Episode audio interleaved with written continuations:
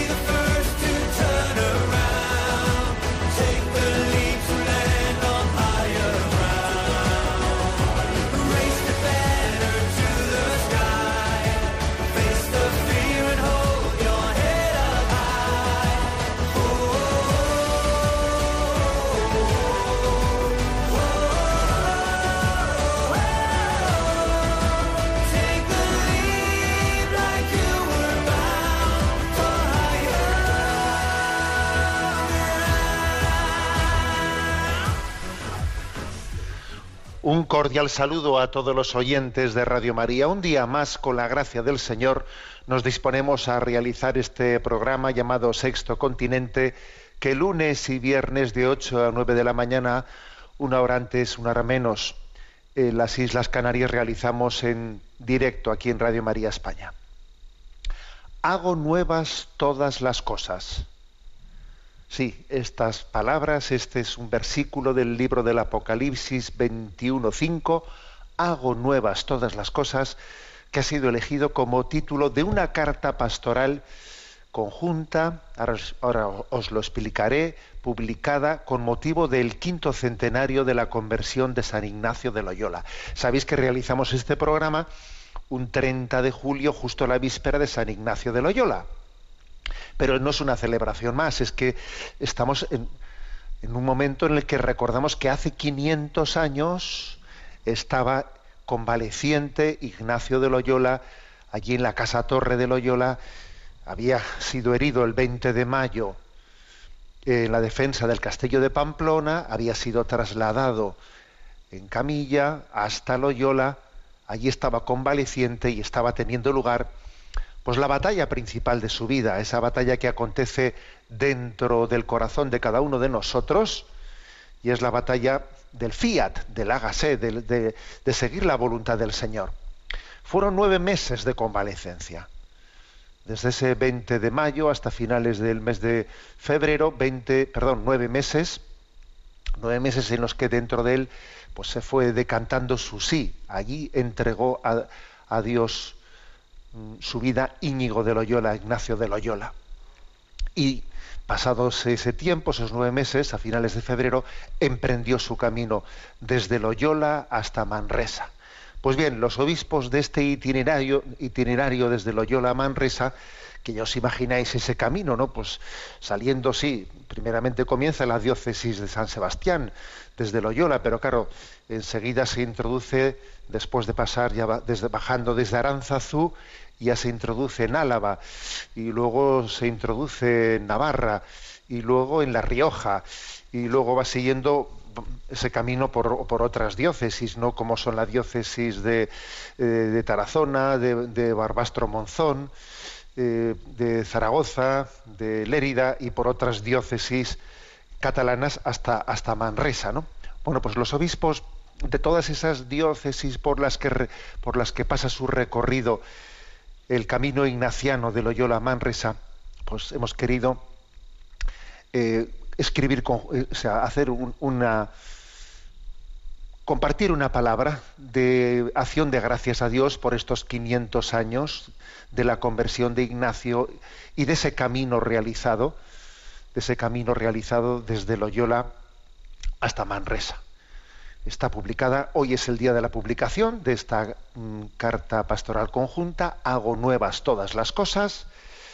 Está a vuestra disposición ya en este momento quienes entréis en la página web en ticonfio.org y bueno, pues decir que al mismo tiempo en esa carta pastoral los obispos hacemos una mm, pues una llamada a conmemorar, no como, como año jubilar, eh, pues ese recorrido del camino ignaciano. Eh.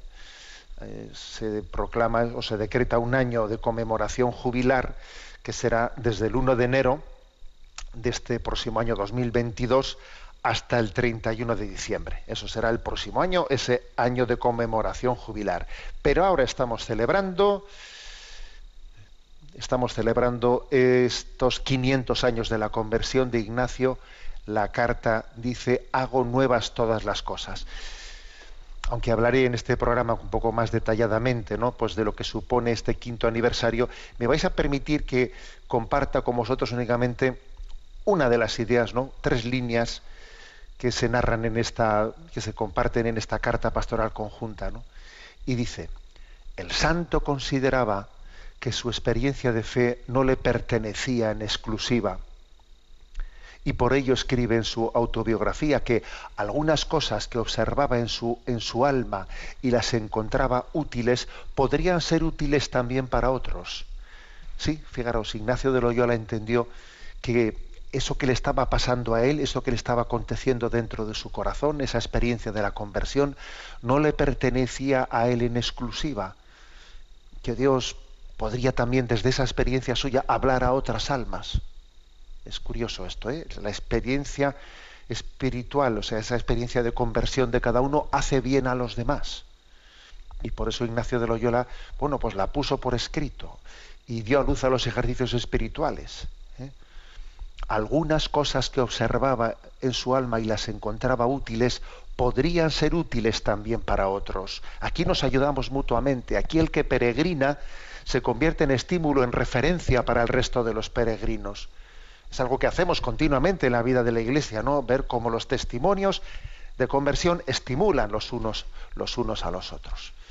500 años de la conversión de San Ignacio de Loyola carta con motivo del año ignaciano. Hago nuevas todas las cosas. Entre esas todas las cosas también está tu corazón, también está el mío.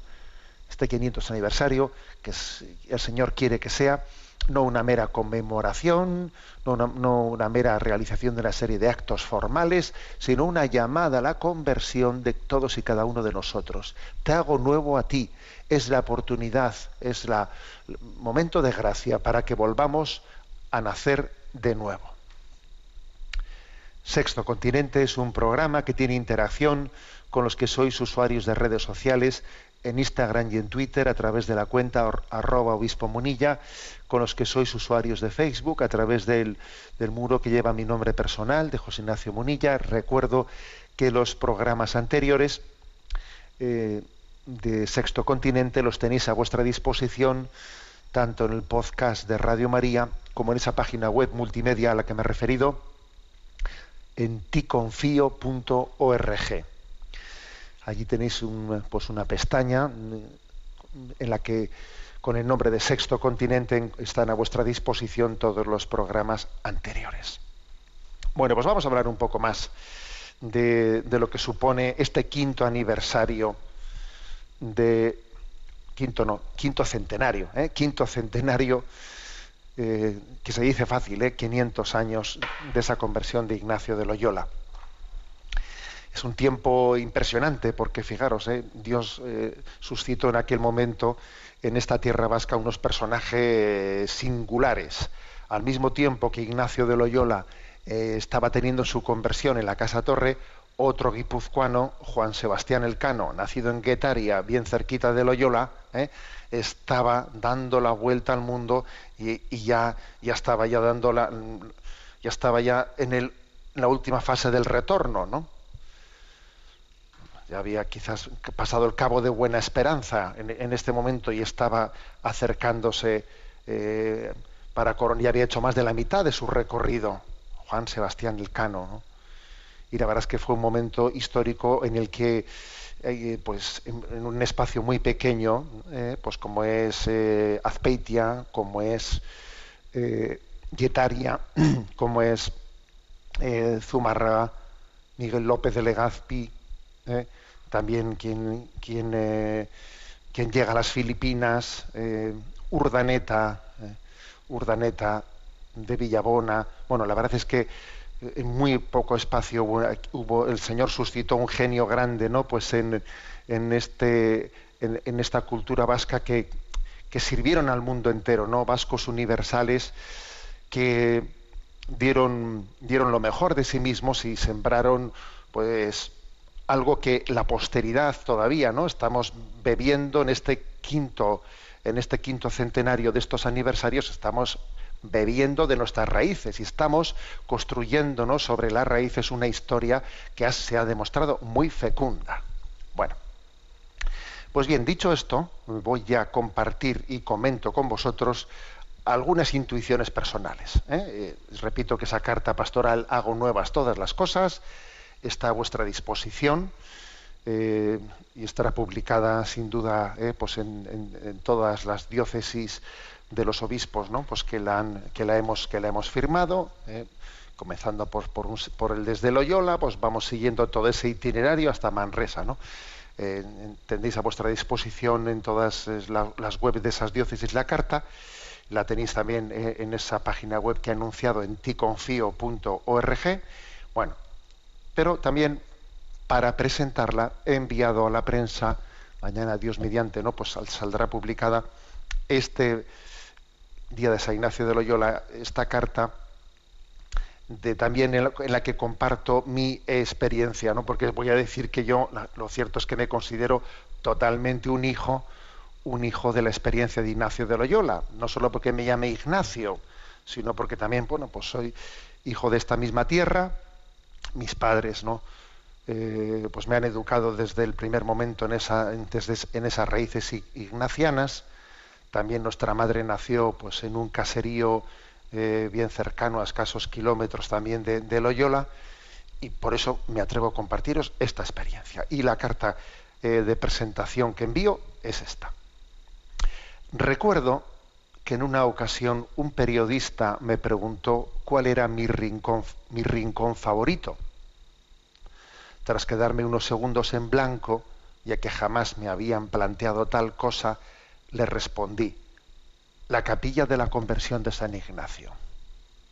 Ciertamente desde niño me llamaba profundamente la atención cada vez que visitábamos en familia aquel lugar el rótulo que reza, aquí se entregó a Dios Íñigo de Loyola. Me impresionaba que lo acontecido en el interior de aquel hombre en este lugar hace ahora exactamente 500 años, hubiera tenido tan profundas consecuencias en la historia de muchísimas personas e instituciones. Si Ignacio hubiese continuado en su carrera de caballero cortesano, marcada por la ambición y la búsqueda de su propia gloria, ¿acaso hubiera logrado ser famoso y reconocido en su tiempo? Pero a buen seguro, cinco, cinco siglos después, no hubiese tenido tanto influjo en el mundo o quizás tampoco hubiera quedado memoria de su existencia. Bueno, me comentó este primer párrafo, ¿no? Es curioso. Yo recuerdo que desde pequeñito visitábamos esa, esa capilla de la conversión de San Ignacio y a mí siempre me llamaba la atención esto, diciendo, ¿no? Fíjate, este hombre, este hombre renunció a la gloria del mundo, dijo, mi vida no es para buscar mi gloria, mi vida es para buscar la gloria de Dios. Y curiosamente, ¿no? El que busca su propia gloria eh, la pierde. Y el que busca la gloria de Dios, pues, pues es encendido, es, pues, es, es puesto ¿no?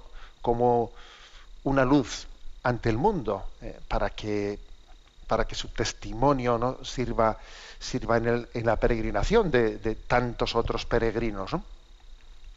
Bueno, pues esta, esta paradoja, ¿no? También la escuché en una ocasión a, a quien era una religiosa muy cercana eh, a, madre, a Santa Teresa de Calcuta, decía, es, es increíble que una mujer que, pues que ha intentado escaparse de los ojos del mundo, sin embargo Dios la haya, haya puesto, le haya puesto en el candelero para que alumbre a los demás. ¿eh? Eh, es la paradoja del Evangelio. ¿eh? Quien busque su vida la perderá, quien pierda su vida por Dios eh, la encontrará. Dios se servirá de, de esa vida para dar luz al mundo. Bueno, sigo leyendo.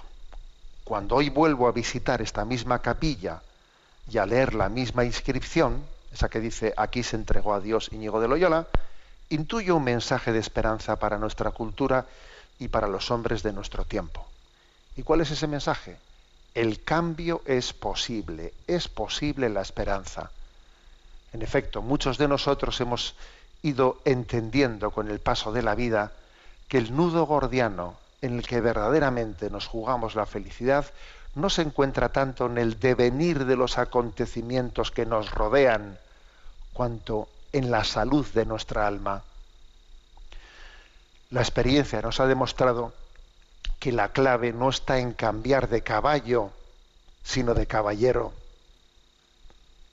La cuestión no es cómo llegar a tener éxito, sino cómo ser feliz en la limitación o incluso en medio del fracaso. Bueno, pues como veis, quizás no, en este momento en el que el cambio cultural ha sido, ha sido tan, tan grande, pues hay que decir lo que, lo que le aconteció a Ignacio de Loyola hace 500 años, hoy tiene un valor, un valor especial, es decir, es posible la esperanza, porque lo que más te hace sufrir en esta vida, ojalá todos seamos conscientes de ello, es nuestro propio pecado. Si fuésemos santos, si fuésemos santos, seríamos felices. El motivo de nuestra no felicidad es nuestra no santidad. A ver, esto que nos quede claro, esto es así. Si tú y yo fuésemos santos, seríamos felices. Si no somos plenamente felices es por nuestra falta de santidad. Porque tú estás soñando, si las cosas fuesen así, si las circunstancias cambiasen. No, y aquí te digo, la clave no está en cambiar de caballo, sino en cambiar de caballero, es decir, de cambiar nosotros, tú y yo, cambiar nosotros. Esa es la clave de la felicidad. Nos la estamos jugando ahí. Ahí es donde nos la jugamos. Permitidme que lea el siguiente párrafo de esta carta. En un tiempo, me refiero al contexto cultural del mayo del 68, hablar de conversión suscitaba una instintiva resistencia ante la sospecha de, de, pérdida de la propia identidad o personalidad. Pero hoy, pasadas ya unas cuantas décadas, el término de conversión evoca la rebeldía frente a una cultura narcisista que nos tiene atrapados y esclavizados en un bucle autorreferencial. Evoca la convicción de que existe una posibilidad de descubrir el sentido de la existencia más allá del practicismo y de la tentación del paradigma tecnocrático. No creo exagerar si digo que la palabra conversión ha pasado de ser una referencia anacrónica a una evocación de la esperanza en el futuro. Es que yo creo, fijaros, yo creo que, que esto es así. Va, va pasando, ¿no? La, cultura, la cultura va, va dejando muchos, muchos heridos y muchos muertos en, la, en, la, en las cunetas. Entonces, después de tanto tiempo, a mí, claro, antes nos decía, ¿no? Se, se ridiculizaba, se, se ironizaba, ¿no? Con la palabra conversión. Yo me acuerdo muy bien cuando hice mis primeros ejercicios espirituales con mis 16 añitos, ¿eh? cuando volvíamos, cuando volví, ¿no? después de los ejercicios a, la clase, al aula, tus compañeros que sabían que te habías ido de ejercicios porque ellos no, ellos no habían querido ir, ¿no? Pues escuchabas algunos comentarios irónicos. ¿Qué? ¿Te has convertido? ¿Eh? Eh, pues como una especie de ironía, porque parecía que la, que la conversión pues era como una sospecha de que te han comido el coco, te han comido el coco, ¿no? Pero bueno, pero es que, es que ha pasado mucho tiempo, ¿eh? Y entonces hoy en día podemos decir que, que la conversión, la conversión es liberadora, porque nos libera de ese bucle, que estamos atrapados en un bucle que es el bucle narcisista, que nos tiene atrapados en un yo-yo, en un, en un buscar nuestra, nuestra satisfacción ¿no? inmediata. ¿eh? Estamos bus- buscando ¿no? en, es- en esta sociedad el bienestar, pues, eh, que no sufra, ¿no? Quiero, quiero evitar todo tipo de sufrimiento, quiero evitar cualquier tipo de contradicción, quiero una, digamos, felicidad cortoplacista, que no es felicidad, ¿no? sino que es un, que es un placer momentáneo y pasajero. Bueno, por eso la palabra conversión es una esperanza. Es una esperanza, es decir, es la evocación de que la vida tiene un sentido y ese sentido se nos muestra, se nos quiere mostrar. Hago nuevas todas las cosas. Por eso hemos elegido ese título, ¿no? A esta carta pastoral. Hago nuevas todas las cosas. Eh, el- tenemos que desacomplejarnos y la palabra con, conversión, lejos de ser, ¿no? Pues una referencia anacrónica, es totalmente novedosa y el mundo, ¿no? esta cultura necesita de ella. Sigo leyendo. Es verdad que a lo mejor tenemos que purificar mucho el concepto de conversión que se nos ha, ha podido trasladar. Apostaría que el mismo Ignacio pudo pensar erróneamente que con el giro radical que había emprendido en su vida al romper con los ideales mundanos para convertirse en un peregrino tras las huellas de Jesucristo, había coronado ya su conversión nada más lejos de la realidad. Lo acontecido en la capilla de la conversión de Loyola no fue sino el primer paso en una historia de conversión que se tradujo en permanecer plenamente abierto a lo que Dios iría mostrándole en cada etapa de su vida. La conversión dura lo que dura la vida y se traduce en considerarnos en todo momento como alumnos de primero de primaria, reconociendo en Jesús la luz y la mirada limpia que nos ayuda a ver todo en su realidad más pura y auténtica. Eso sí, el proceso de conversión interior no es cómodo, exige sacrificio, implica que no estemos cerrados en nosotros mismos. Pero al mismo tiempo es el camino de la verdadera liberación para la cual hemos sido redimidos por Cristo. En palabras de San Pablo, para la libertad nos ha liberado Cristo. Manteneos pues firmes y no dejéis que vuelvan a someteros a yugos de esclavitud. Porque aquí la peor de las esclavitudes es aquella en la que tú mismo eres tu propio carcelero. Y tú has hecho, ¿no? De tu vida, ¿eh? de tu vida cotidiana, has hecho tu propia celda con barrotes incluidos, ¿no? Y entonces resulta que tú mismo, tú mismo eres tu carcelero, tu prisión, ¿eh? tus barrotes y al mismo tiempo tú eres el, el preso. Entonces, ser tú mismo, tu, tu, carcelero, construirte tu propia prisión y ser tú el recluso que está ahí metido dentro es muy duro, ¿eh? Y eso es posible. Y entonces Cristo ha venido para, para romper nuestras cadenas. Para la libertad nos ha liberado Cristo. Entonces vamos a, a, ser conscientes de que es la conversión la que rompe esa trampa mortal, ese bucle en el que estamos encerrados que nos está haciendo sufrir. Bueno, a daros cuenta de que hablar de, los 500 años de la conversión de San Ignacio es, es como decir, la conversión es la etapa, es la meta, es el camino, el camino, por eso lo del camino desde Loyola hasta Manresa tiene su qué, ¿eh? evoca, evoca que, que toda la vida es un camino, que la conversión no es un momento puntual. Lo que le aconteció a Ignacio de Loyola en la Casa Torre podríamos llamarlo de primera conversión, fue su primera conversión. Pero es que luego hay una segunda conversión. Y la segunda conversión, en el fondo, consiste en descubrir que tras la primera conversión, en la que uno puede pensar, ¿no? Seguro que Ignacio dijo, ojo, pues, pues ya está, ¿no? Ya, pero ya está, no. O sea, después de la primera conversión uno tiene que descubrir que hay, tiene que permanecer en continuo estado de conversión.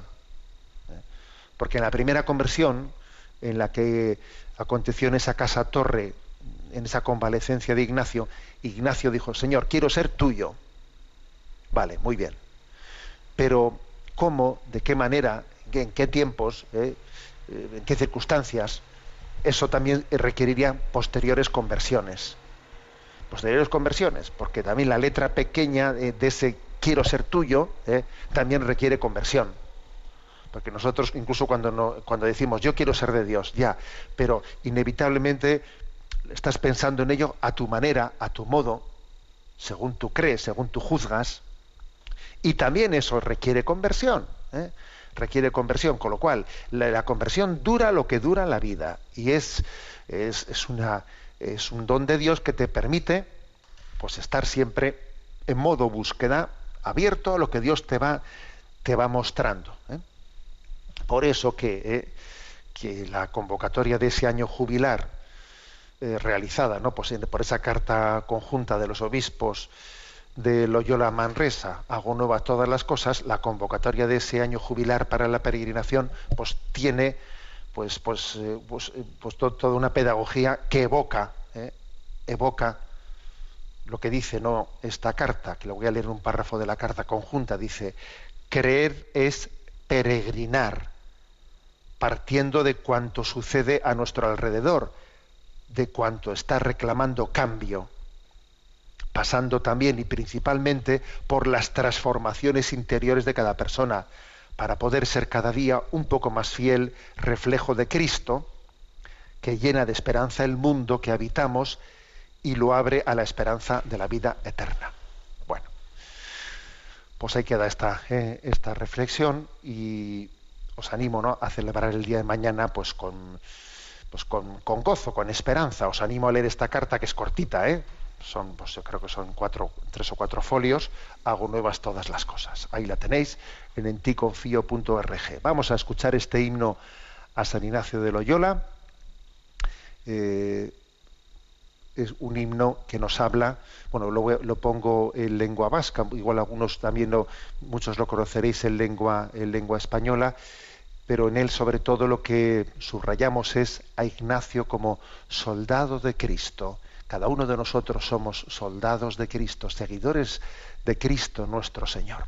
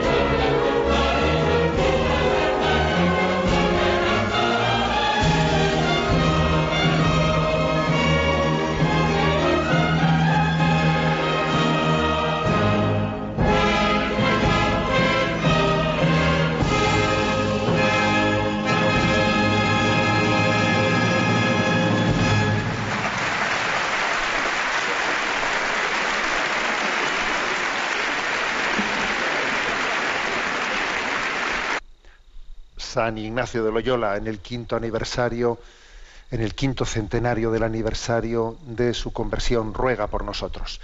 Bueno, vamos a hablar de un tema muy de nuestros días. ¿eh?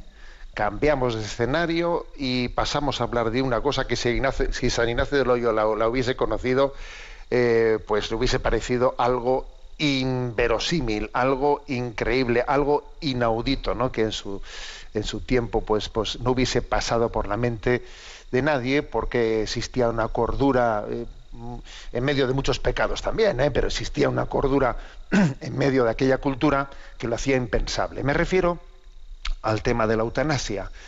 Y vamos a hablar de ello porque ha habido una, un documento publicado eh, eh, con fecha del 21 de julio, un documento publicado por el Comité de Bioética de España, Comité de Bioética del Estado español, el cual ya publicó en su tiempo un informe muy crítico sobre la ley de eutanasia y ahora ha vuelto a publicar otro informe sobre la objeción de conciencia en relación con la prestación para la ayuda para morir de la ley orgánica reguladora de la eutanasia.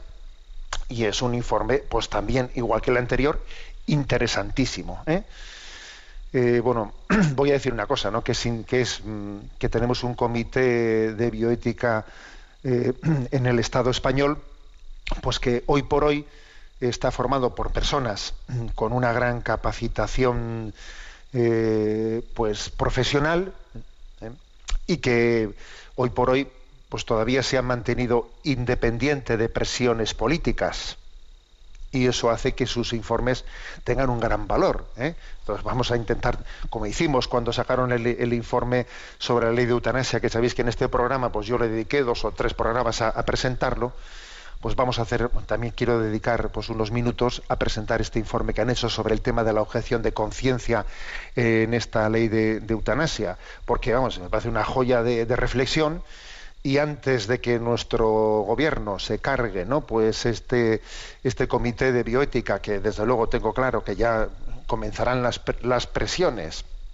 políticas para que eh, para que no existan pues un no exista un comité de bioética con, con esa independencia de criterio no y claro enseguida comenzarán las presiones políticas para para descabalgar a quienes se manifiestan de esta manera crítica y con esta, digamos, libertad de criterio. Pero mientras que tengamos, eh, mientras que no se haya descabalgado con presiones políticas, vamos a, eh, vamos a aprovecharnos para enriquecernos de estas reflexiones, ¿no? Bueno, pues mm, recuerdo que la ley de, eh, de eutanasia sí reconoce en, algún, en, en alguno de sus artículos, ¿no?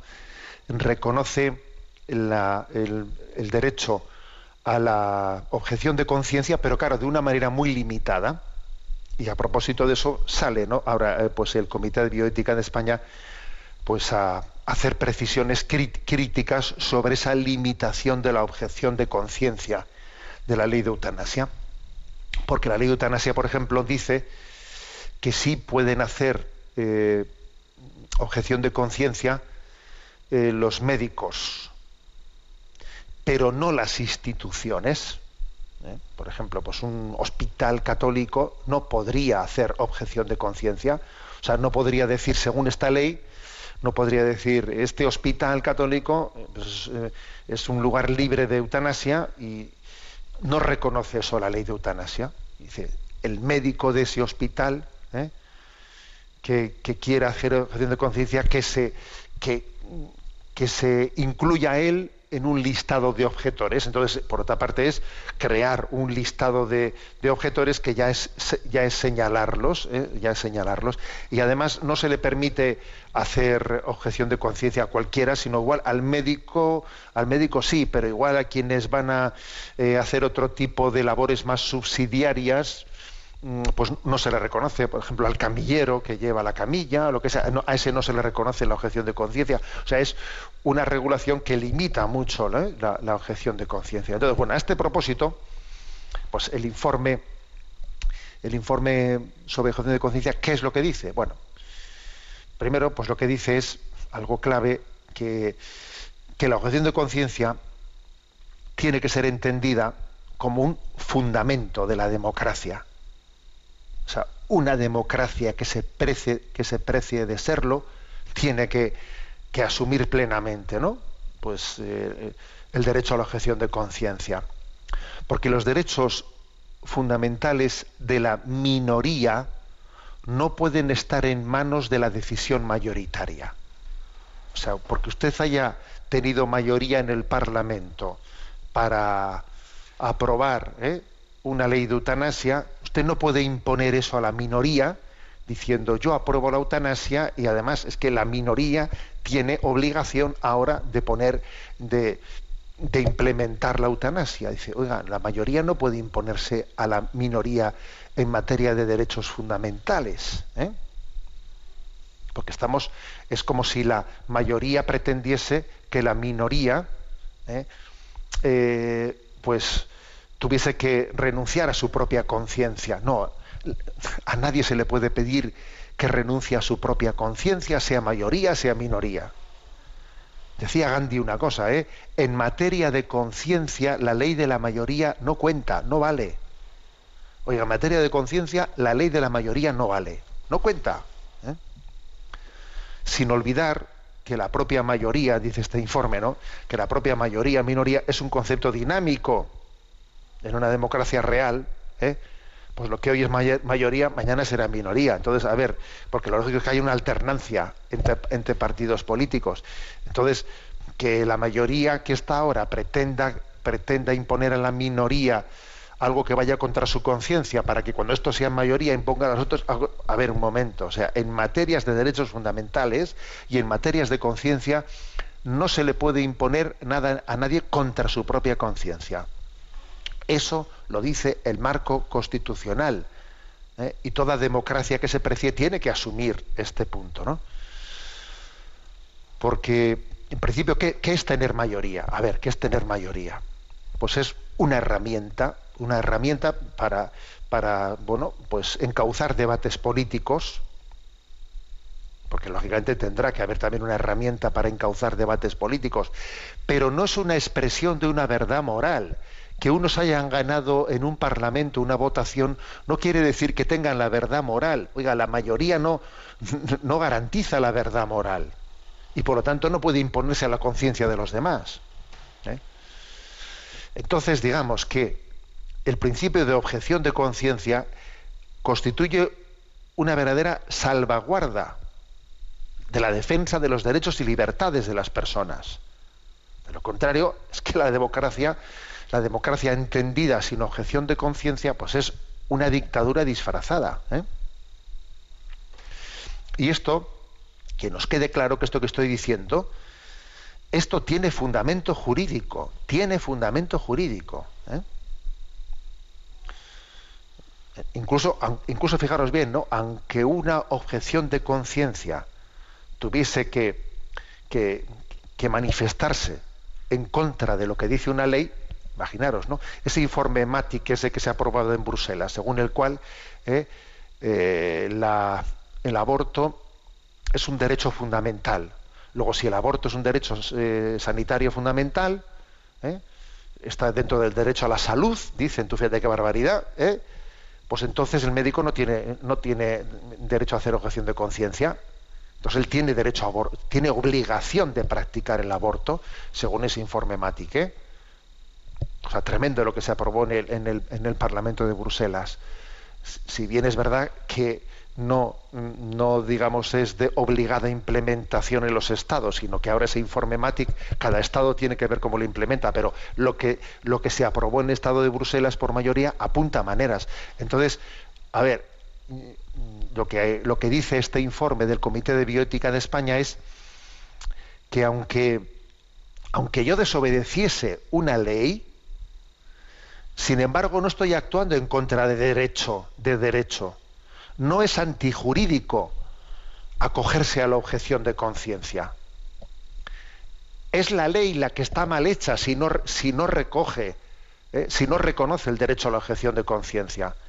No soy yo el que actúa antijurídicamente, sino la ley la que no ha respetado el principio de objeción de conciencia. Entonces, esto es importante para no acomplejarse, que es que a veces, ¿eh? a veces cuando, cuando hay que hacer ¿no? pues un principio de, de lo que se llama desobediencia civil, ¿eh? desobediencia civil, se hace conforme a derecho.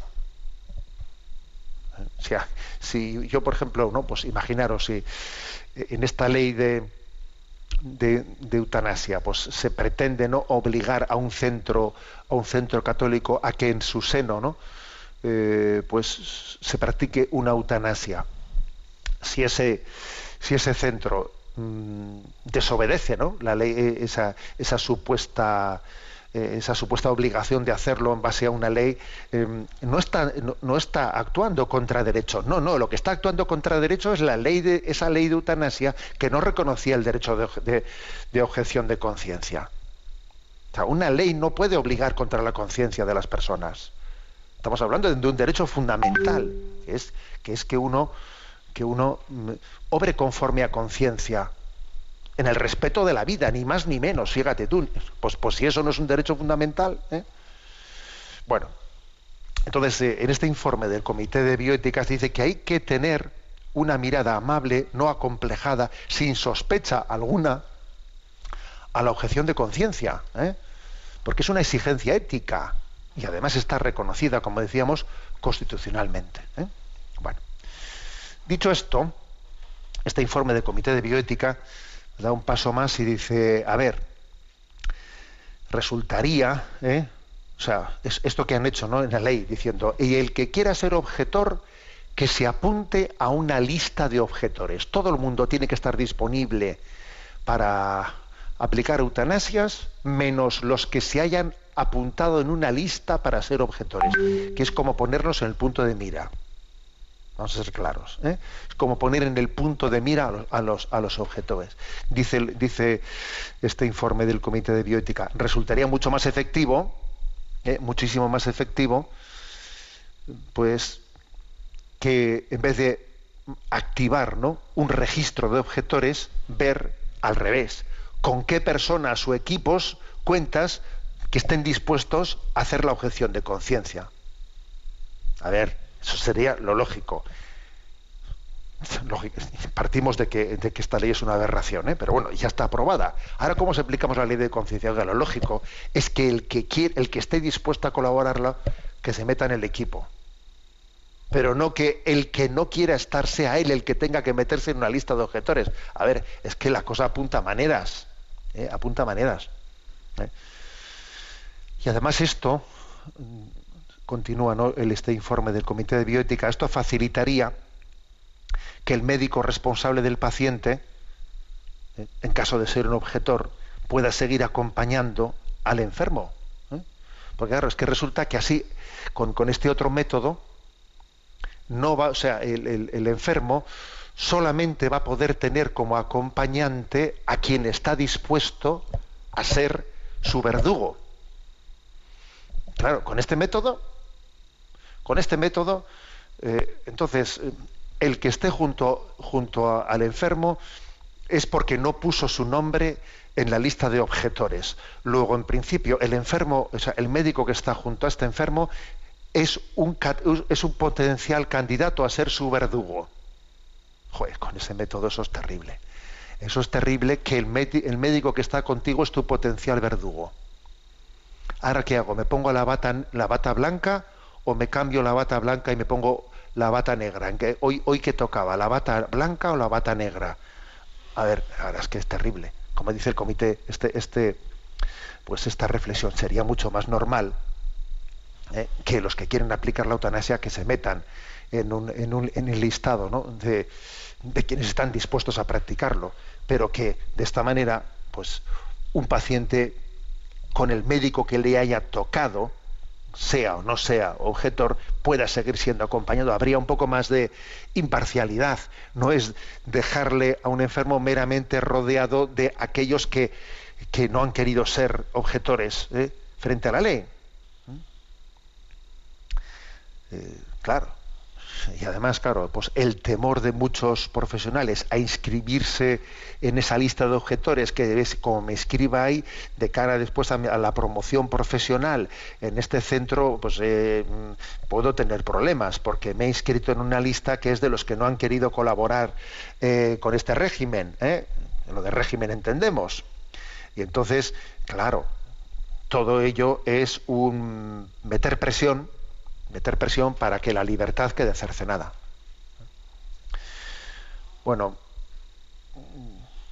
seguimos a, un punto más, ¿eh? otro punto más que este informe del Comité de Bioética subraya sobre la objeción de conciencia, ¿no? A ver, el hecho de que, de que esta prestación, ¿no? es- esta prestación para la ayuda de morir no pueda ser considerada un acto médico, ¿eh? Eh, porque vamos a decir una cosa, es decir, una eutanasia propiamente no es un acto médico, porque el acto médico es un acto de sanación. ¿eh? Es un acto terapéutico, un acto que busca, que, busca ¿no? pues una finalidad muy, muy concreta. ¿no? El hecho, pues como mucho usted podría decir que esto está en el ámbito sanitario, pero no diga que está en el ámbito médico, porque oiga, la vocación médica, médica es otra cosa. Bueno, si esto, dice el comité, esto es obvio, entonces, si esto no es un acto médico, sino como mucho vamos a llamarle de ámbito sanitario, ¿eh? pues porque en ese lugar se va, se va a aplicar, entonces, dice el informe, lo lógico es que el derecho a la objeción se le conceda no solo al médico, sino también a, pues, pues pues a otras personas que también tienen que colaborar en el ámbito en el ámbito médico, pues, que pueden ser desde enfermeros, farmacéuticos, auxiliares de clínica, camilleros y, y lo que sea. ¿Por qué a los demás no se les reconoce el derecho a la objeción de conciencia? ¿Por qué no se les reconoce? ¿Eh? Pues porque también ellos están trabajando en un ámbito, en un ámbito médico. Y si este no es un acto, médico, porque no lo es, entonces reconózcaseles también a estos el, el derecho a la objeción de conciencia, porque ellos habían entrado a trabajar, ¿eh? todo el resto, no solo el médico, en un ámbito médico, con un proyecto médico. Luego, si usted está utilizando un hospital para un acto que no es médico, el conjunto de los trabajadores del hospital tienen que tener derecho a la objeción de conciencia. ¿eh? Bueno, y luego está el tema que yo diría el tema casi estrella o principal de este informe del Comité de Bioética, que es el hecho de, a ver, y eso de no reconocer la objeción de conciencia por parte de esta ley de eutanasia, de no reconocerla a las personas jurídicas, a las instituciones, sino únicamente ¿no? Eh, a los médicos, ¿eso qué? Pues esto también es com- completamente criticado por el informe del Comité de Bioética español. Dice, porque a ver, ¿eh? porque es que, en primer lugar, si, si tú le niegas eh, la- el derecho a la objeción de conciencia a una institución, a un hospital católico, por ejemplo, ¿no?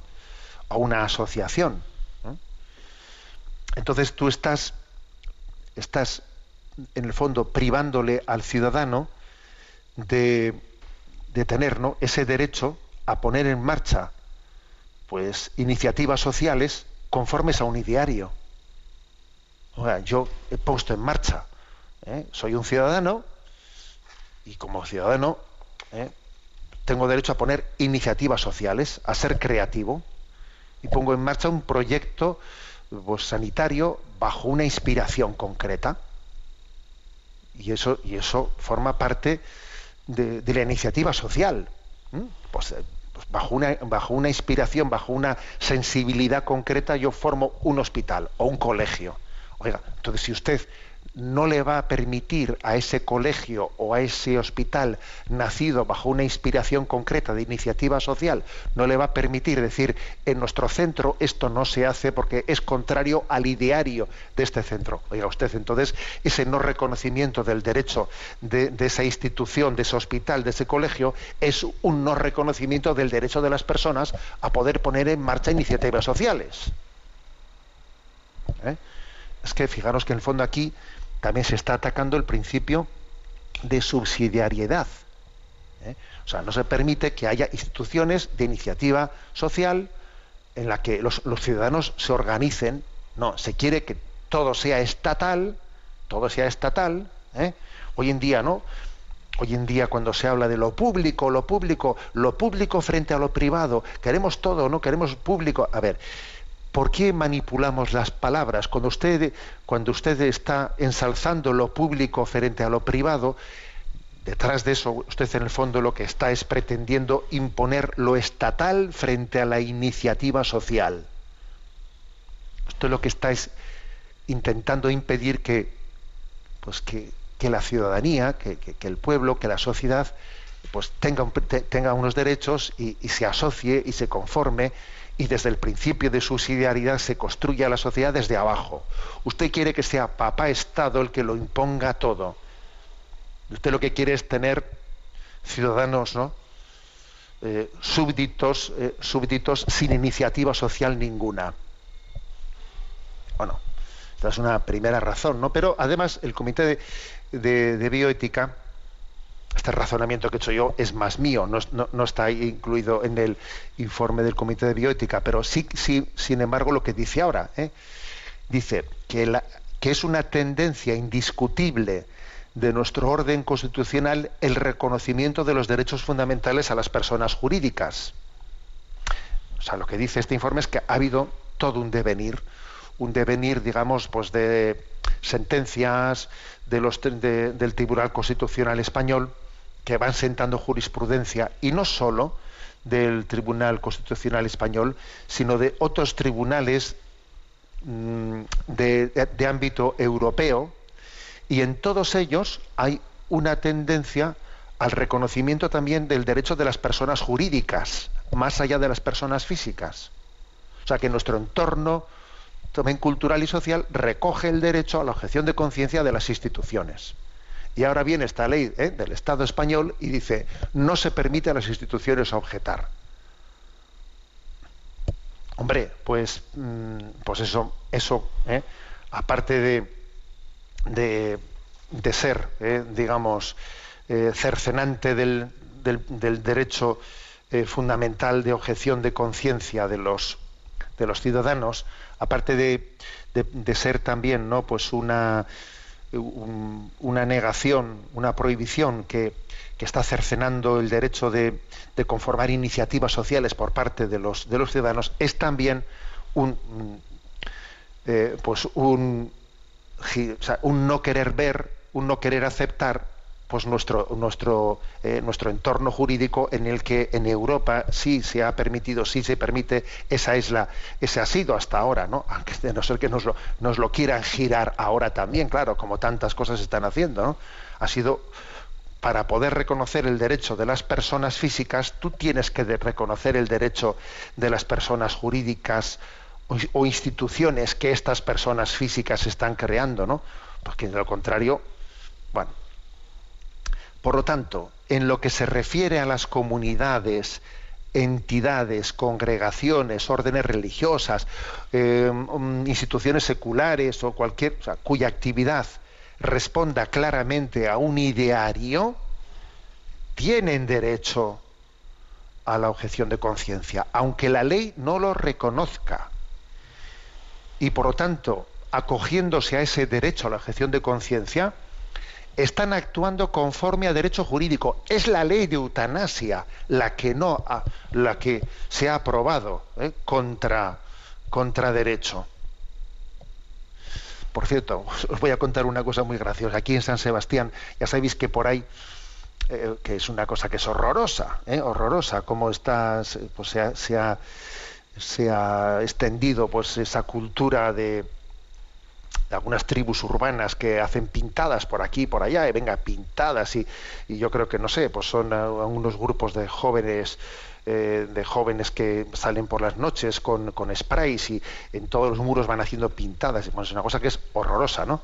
En las estaciones de, de autobús, etcétera. Bueno, pero me enviaban el otro día una, una fotografía aquí sacada pues en un barrio de San Sebastián en el que en una en una de las pintadas de estas pues eh, habían puesto no la ley injusta no obliga y firmaba San Agustín y digo yo toma ya toma ya no me digas tú que los jóvenes eh, que estas bandas callejeras no que salen a hacer pintadas hacer una pintada firmando con San Agustín, ¿no? Y decía, las leyes injustas no obligan.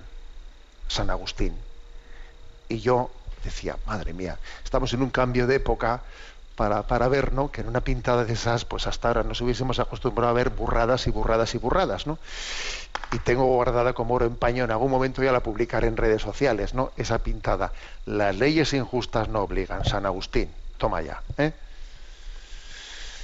Bueno, pues este es el informe, ¿eh? que lo tenéis en la página web del Comité de Bioética de España. Tiene fecha, está publicado el 21, 21 de julio, 21 de este mes. Y creo que es una reflexión más muy interesante, una reflexión en este camino. Tenemos el tiempo cumplido. Me despido con la bendición de Dios Todopoderoso, Padre, Hijo y Espíritu Santo. Alabado sea Jesucristo.